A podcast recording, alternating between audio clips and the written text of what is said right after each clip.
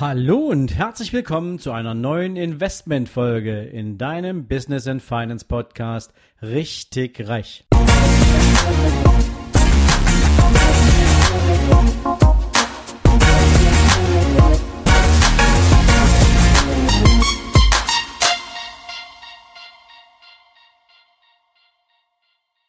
Guten Morgen und herzlich willkommen zu einer neuen Folge aus der Rubrik Investment. Heute allerdings gar nicht zum Thema Investment, sondern zu Geld und seiner zentralen Rolle als Zahlungsmittel im globalen Kontext. Warum ist es wichtig? Seit circa drei Jahren haben wir eine zunehmende Dynamik zu einem sehr speziellen Thema, insbesondere vorangetrieben von politischen Eliten, allerdings auch mit sehr, sehr starken Gegenbewegungen der künftig betroffenen Personen. Die Rede ist von der Bargeldabschaffung.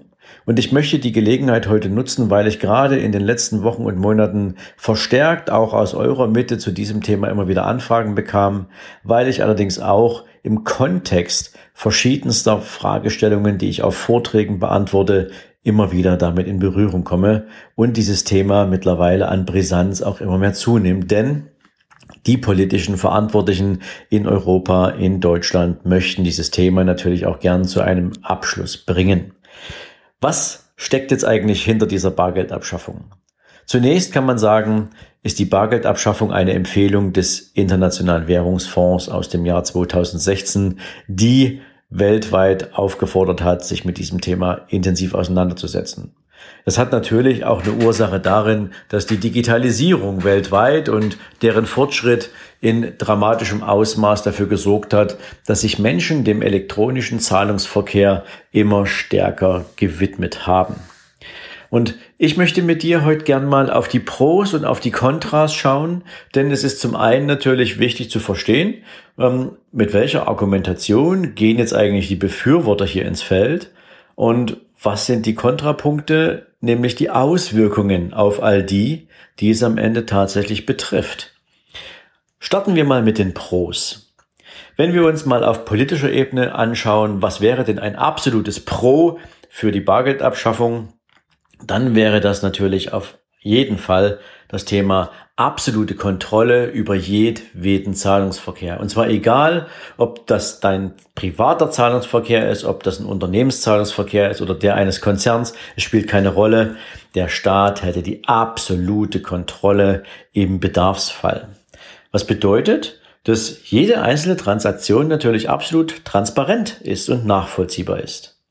Es gibt natürlich auch ein paar Vorteile, die man ins Feld führt, die zur allgemeinen Beruhigung dienen sollen. Zum Beispiel, dass man sagt, man könnte die Steuerhinterziehung eindämmen. Und das hätte wiederum Auswirkungen, vielleicht auch perspektivisch mal irgendwann, auf eine günstigere Besteuerung der Menschen, die tatsächlich jede Woche, jeden Monat, jedes Jahr Steuern zahlen. Aber das ist auch nur eine Milchmädchenrechnung.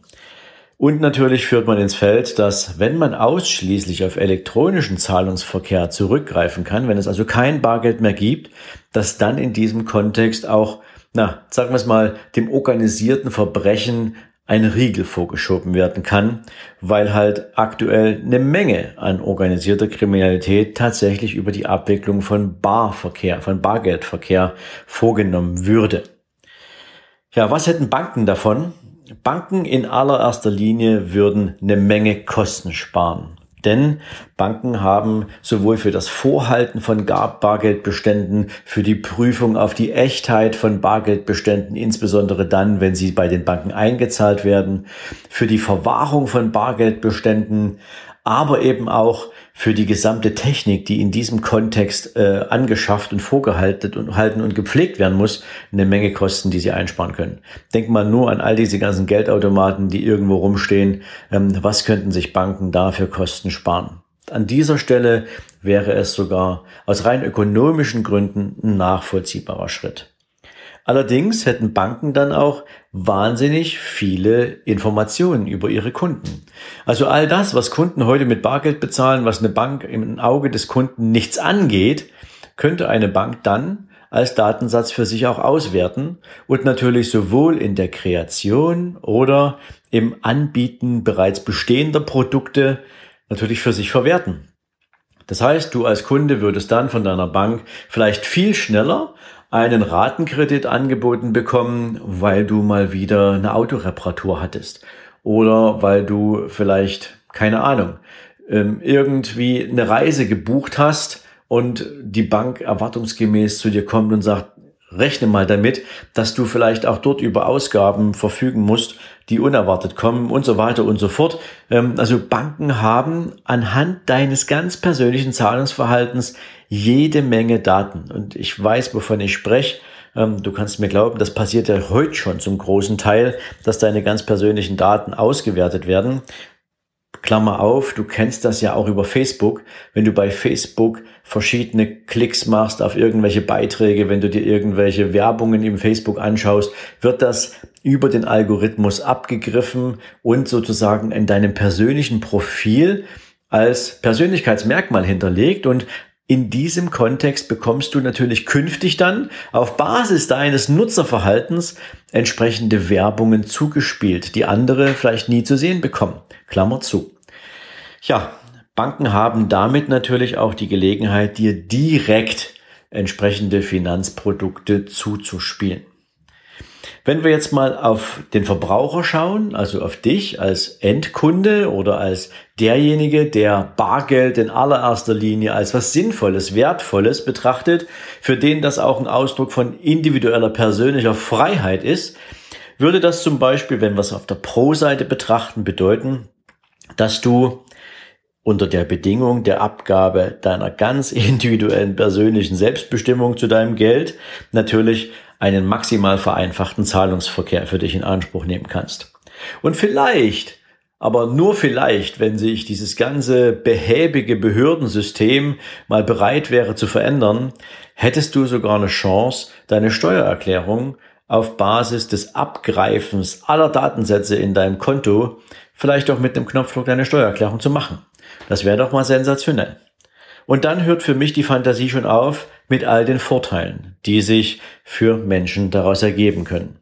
Nutznießer sind in meiner Welt oder mit meinem Blick auf dieses Thema, und das ist jetzt meine ganz private Meinung, ausschließlich Banken und staatliche Institutionen, um ihre Interessen durchzusetzen und um am Ende auch den Menschen zu steuern und ihn kontrollieren zu können. Aber schauen wir mal auf die Kontraseite. Ich hatte es gerade schon auf der Pro-Seite ein Stück mit angerissen.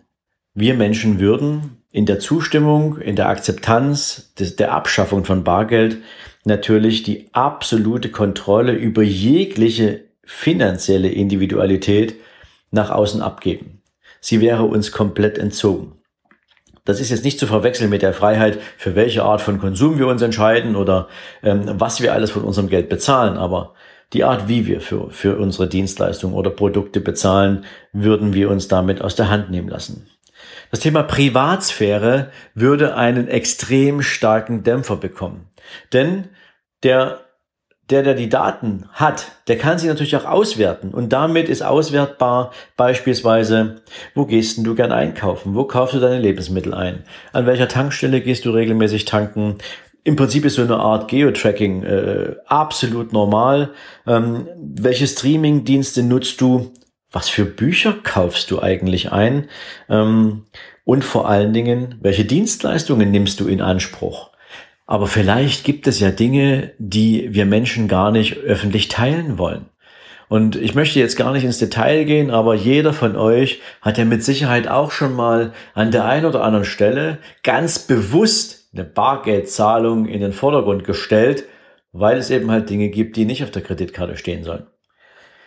Ja, und dann gibt's natürlich auch solche Geschichten wie ähm, so Hinweise auf deinen Gesundheitszustand.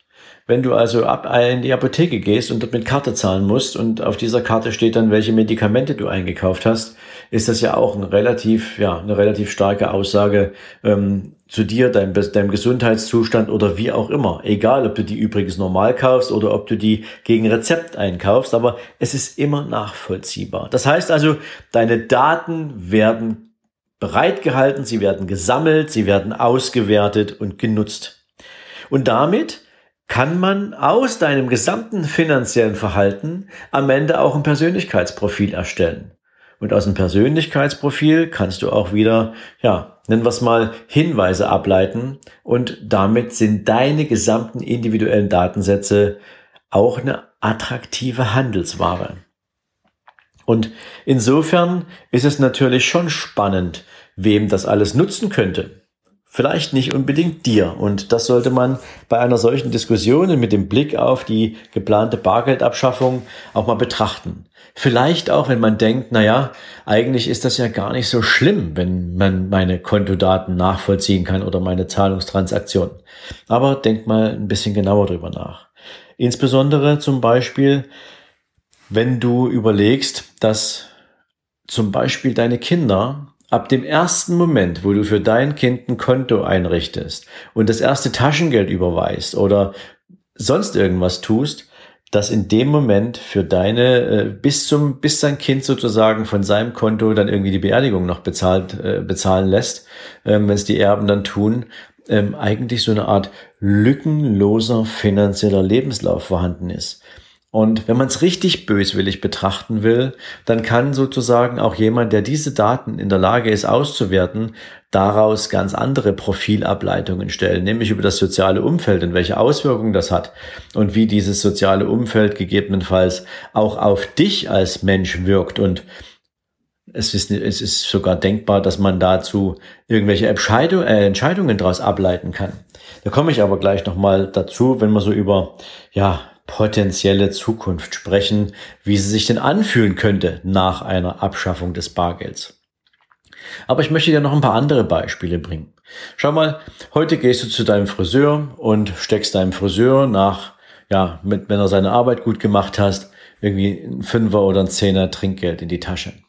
Oder du hast im Restaurant ein tolles Erlebnis gehabt und der Kellner oder die Kellnerin bekommt von dir ein tolles Trinkgeld. Das ist dann einfach nicht mehr Zumindest nicht in der Art und Weise, wie du es vielleicht gemeint hast, nämlich steuerfrei. Es ist zum Beispiel auch so, dass am Ende des Tages ähm, der Großpapa oder du als Elternteil deinem Kind für ein tolles Zeugnis oder zum Geburtstag oder auf Basis irgendeines anderen Events ähm, nicht mal einfach mehr so 20 Euro zustecken kannst. Warum sage ich das jetzt so ganz bewusst, insbesondere was so Kleinbeträge anbetrifft?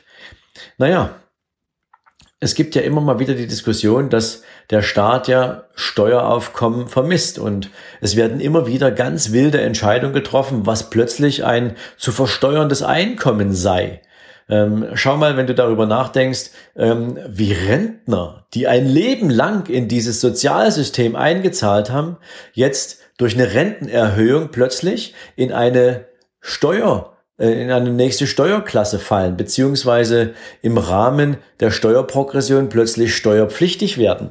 Wie ungerecht ist denn das System? Ja, und ähm, von daher ist es natürlich auch dem Staat zuzutrauen, dass wenn er den kompletten Zugriff auf deine Finanzen hat, dann natürlich auch ganz andere Entscheidungen trifft. Und dazu komme ich jetzt. Wenn wir allerdings mal so ein bisschen in die Zukunft schauen, dann ähm, würde man ja, könnte man ja sagen, dass so die, die weltweite Notwendigkeit individueller Landeswährungen ja bei einem komplett abgeschafften Bargeldverkehr ja auch nicht mehr gegeben ist. Das heißt, denkbar wäre ja sicherlich auch vielleicht mal irgendwann, also nicht in nächster Zukunft, aber in ferner Zukunft, ja ein Welt, eine weltweit globale digitale Währung.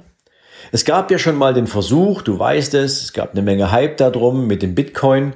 Ähm, der Versuch ist leider aus meiner Sicht zumindest da deswegen gescheitert, weil es eben durch die Freigabe der Blockchain-Technologie jetzt plötzlich jedem, der irgendwie ein bisschen technische Ahnung hatte, möglich war, eine eigene Kryptowährung mit einem anderen Anspruch, mit einer eigenen Meinung, mit einem anderen Zielsystem zu, hinter, äh, zu hinterlegen und damit auf den Markt zu bringen. Und mittlerweile weit über tausend verschiedene Kryptowährungen am Markt sind. Und diese ursprüngliche Idee mit einer digitalen Währung, das Geldsystem zu revolutionieren, damit ehrlich gesagt komplett gestorben ist. Ja, leider. Aber vielleicht wird man sich ein anderes System ausdenken, wenn man die Entscheidung trifft, dass Bargeld halt keine Rolle mehr spielt. Jetzt kommt natürlich auch dazu, dass wenn du kein Bargeld mehr hast du bestimmte Investitionsentscheidungen ja auch nicht mehr selber treffen kannst. Übrigens, ja. Also wenn du heute zum Beispiel zur Bank gehst und sagst, du würdest gern bei der Bank mal 20.000 Euro abheben, weil du das Bedürfnis hast, dich wo auch immer mit physischem Gold einzudecken. Oder du möchtest gern irgendwelche Diamanten kaufen und die dann in ein Zollfreilager in der Schweiz einlagern oder was auch immer du tun willst, um persönliche Investitionen zu tätigen, die du gegen Bargeld tauschst. Ähm, das ist dann alles nicht mehr drin und alles nicht mehr möglich.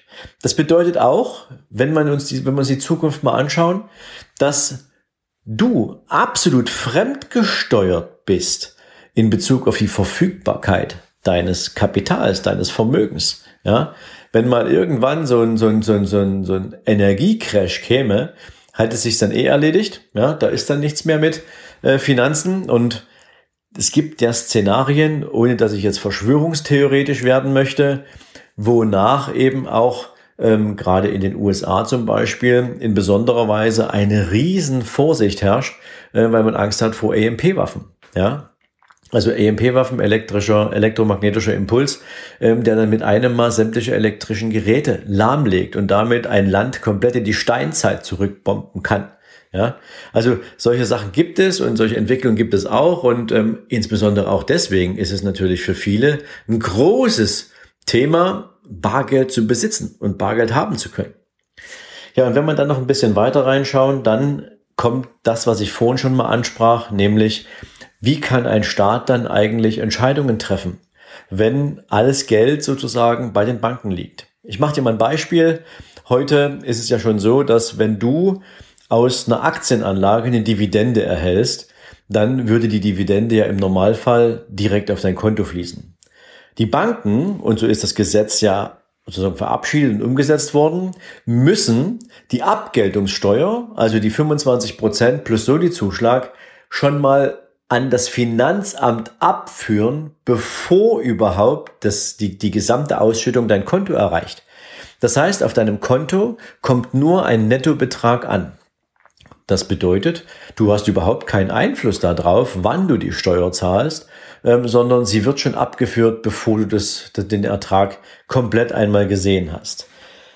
Und jetzt kann man ja mal ein bisschen weiterspinnen und überlegen, wenn du überhaupt keine Barverfügungen mehr machen kannst, wenn jetzt also all dein ganzes Geld, dein ganzes Vermögen auf der Bank liegt und dem Staat jetzt einfällt, dass es vielleicht Zeit ist für eine neue Steuer auf bestimmte Art von Einkünften, dann kann man direkt auf deine Vermögenswerte zugreifen und du hast keine Chance, da in irgendeiner Form gegenzusteuern. Genauso ist es ja zum Beispiel mit dem Thema Veränderungen von Eigentumsverhältnissen. Vielleicht bekommst du das gerade mit, dass es eine riesengroße Forderung gibt auf staatlicher Seite, wenn bestimmte Eigentümer von Immobilien sich jetzt nicht irgendwie in der Mietpreisentwicklung zusammenreißen, dass man dann Enteignung durchführen will. Und Enteignungen hat es in Deutschland schon immer mal wieder gegeben. Und auch hier, wenn es dem Staat jetzt mal an irgendeiner Stelle schlecht ginge, hätte der Staat mit einer kompletten Kontrolle über das Finanzsystem, über all die ganzen Finanzen der Menschen, die in diesem Staat leben, die Möglichkeit, mal eben einen Teil deines Vermögens einzufrieren. All das hat es schon gegeben und das wäre dann die logische Konsequenz. Und ob das etwas ist, was wir wirklich wollen, was du vielleicht auch wirklich willst, das solltest du dir natürlich gut überlegen. Ich weiß nicht, ob wir irgendwie eine Chance haben werden, an einer solchen Entscheidung beteiligt zu werden oder ob die politische Macht so groß ist, dass es nicht dazu kommen wird, dass es einen Volksentscheid für so ein Thema gibt. Ähm, das muss man dann halt sehen. Ich möchte dir mit diesem Thema auf jeden Fall mal vor Augen führen, was sind die Pros, was sind die Kontrapunkte, ähm, welche Auswirkungen könnte diese ganze Entscheidung mit sich bringen. Und wahrscheinlich werden wir keine Wahl haben, als das zu akzeptieren, wenn es so kommt. Aber vielleicht haben wir sie, wenn wir uns diesem Thema entgegenstellen. Und in diesem Sinne hoffe ich, ich konnte jetzt ein bisschen was zum Nachdenken geben, wünsche dir jetzt einen tollen Tag und hoffe, wir hören uns morgen wieder. In diesem Sinne, ciao, ciao. Ja, und wenn dir diese Folge gefallen hat, freue ich mich natürlich von ganzem Herzen über eine, im besten Falle natürlich, 5-Sterne-Bewertung bei iTunes und wenn du magst, natürlich gern auch über ein paar liebe Zeilen in Form einer Rezension. Viele Menschen fragen mich, wie können Sie denn eine Bewertung oder eine Rezension dalassen? Ich habe dir den Link dafür und den Weg dahin direkt unter meinen Buchlink in die Shownotes gepackt, so dass es ab jetzt relativ einfach sein dürfte, eine Rezension, eine Bewertung dazulassen. Dafür jetzt schon vielen Dank und dir jetzt noch einen wundervollen und erfolgreichen Tag.